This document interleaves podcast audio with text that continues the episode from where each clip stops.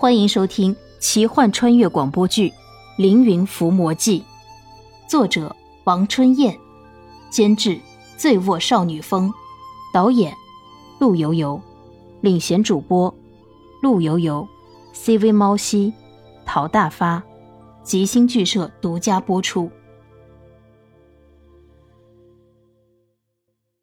楚文王的时候，有人成功劫持了楚文王。这件事比较惨烈和奇葩。当时楚文王因为奇葩的理由出使蔡国，并且捉住了蔡侯。蔡侯很不以为然，对楚王出言不逊：“楚文王，你一个种茅草的，师出无名，竟然攻打我国，并且将我这个由周王分封的诸侯拘禁。周时候分封诸侯有五个等级，分别是公、侯、伯、子。”南，蔡侯是高等贵族，身份高贵，而楚国的先族只是因为擅长用一种酿酒用的茅草，被分封为了男爵。封地也是荒芜的楚孟泽，楚国最低等的爵位。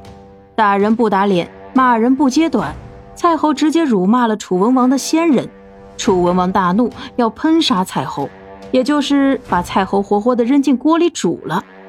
此时，玉泉挺身而出。义正言辞地指责了蔡文王的行为，如果杀了蔡侯，就会有不仁不义的名声。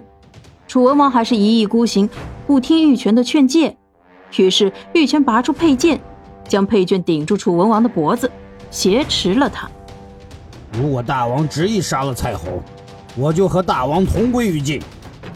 楚文王大惊，急忙放了蔡侯，而玉泉也因为自己兵谏楚文王，后悔不已，自断双足。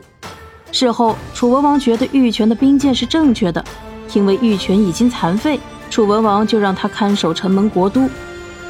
七年之后，楚文王和巴人打仗，楚文王战败受伤回城，而这一次玉泉却不给楚文王开城门。我们楚国历来只有打胜仗的大王才能进得了我看守的城门，今天大王打了败仗，我不能给你开城门。玉泉还真是有个性，楚文王也是羞愧难当，就又回去和八人接着打。虽然将八人打败，可楚文王却因伤势过重而亡。玉泉看因为自己不开城门，楚文王回去打仗竟然驾崩，也是悔恨万分，自杀于楚文王的墓前。玉泉死的时候留下这样一句话：“大王活着的时候，我为大王守城门；我死了，也要为大王守墓门。”玉泉的忠烈刚直被楚人敬重，因此他也被埋葬在了楚文王的墓门边，死了也为楚文王守墓门。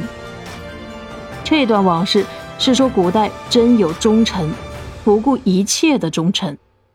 既然玉泉可以成功劫持楚文王，怜惜为什么不能劫持一个人质脱身呢？怜惜看了看四周，楚国的士兵把自己和小翠围在中间，水泄不通。劫持人质的事情根本不可能，怎么办？一条有两个月大的小奶狗突然跑到了怜惜的面前，就是它了。怜惜一把抓住小奶狗，将青铜剑架在了奶狗的脖子上。崔后啊，看到没有？我手里有人质，不是狗质。你们再向前一步，我就砍了这条小奶狗的狗头。就问你们怕不怕？哈哈哈哈哈哈！宋玉啊，宋玉。你还真是搞笑，我们从不在乎这条小奶狗的死活呢，你杀就是了。不光是这条狗，这屋里的人，你就是杀光了，我都不会眨一下眼睛。啊 莫虎这样说太没人性了，看莫虎不顾小奶狗的死活，田曦垂头丧气，只能乖乖的伸出手。好吧，我不反抗，来吧来吧，不要祸及无辜啊。莫虎冷笑，士兵将怜惜和小翠五花大绑绑了起来。哼哼，将这两个人关起来，严加看管。等回到王宫后，再由大王亲自审问。莫虎将怜惜两个人关进一间客房，外边有众人看守，屋子里只有怜惜两个人。小翠看着怜惜说：“怎么办，相公？”怜惜使劲扭动身体，试图挣开绳索，很紧，没有用。四目相对，都是无能为力的表情。花破从怜惜的口袋里探出脑袋，他看了看四周，屋里没有士兵。花破钻出来为怜惜松绑，接着又解开了小翠身上的绳索。怜惜活动了一下手脚，绳索解开了，只是外边守卫森严，我们要怎么逃出去？还有，我这次来的目的是蜕壳龟的龟壳，一定要拿到。蜕壳龟的龟壳这次不要也行，以后还有机会。没有以后，这是唯一机会，再危险也要去冒险。花破努了努嘴，示意二人钻进皮囊。小翠和莲溪钻进皮囊，花破小心的将皮囊折起来，皮囊变小了。花破将皮囊藏在身上，然后跳上窗台，小心的推开窗户，四下看了看，小心的跳了下去。花破很小，又是晚上，没有人注意到。花破每个房间去寻找。终于在后院主人的房间里找到了蜕壳龟的龟壳，他将蜕壳龟的龟壳放进皮囊，又背上皮囊逃出了客栈外面。花破在路边的大树上跳跃着。花破，现在离客栈很远了，没有危险了。你个子小，走得慢，还是放下我们，我们躲在皮囊里，看看事态怎么发展。花破停下来，将皮囊放下。小翠和莲溪钻出皮囊，看了看四周，就这里吧。四周很多乱石杂草，皮囊在这里，莫虎发现不了的。哎，还有花破，再辛苦你一下，去客栈打探一下消息。花破点了点头，钻入草丛不见了。屋里屋外没有任何痕迹，而小翠和莲溪都不见了。莫虎暴跳如雷，这件事必须要有人负责，一定得找个倒霉蛋承担责任。杨掌柜就是那个倒霉蛋。莫虎冷冷地看着杨掌柜。一拍桌子，大胆刁民，快快招来！你是怎么将犯人宋玉和宫西严谨放跑的？将军明察，我就是有一百个胆子，也不敢放犯人离开。他们怎么逃跑的，我真的不知道。他们不是你的士兵专门看管吗？大胆刁民，竟敢顶撞本将军！来呀，重打二十大板！如还不招，就带回王宫。还有，你以为我不知道？宋玉来的时候，你拼命冲他使眼色。二十军棍，杨掌柜疼得鬼哭狼嚎一般。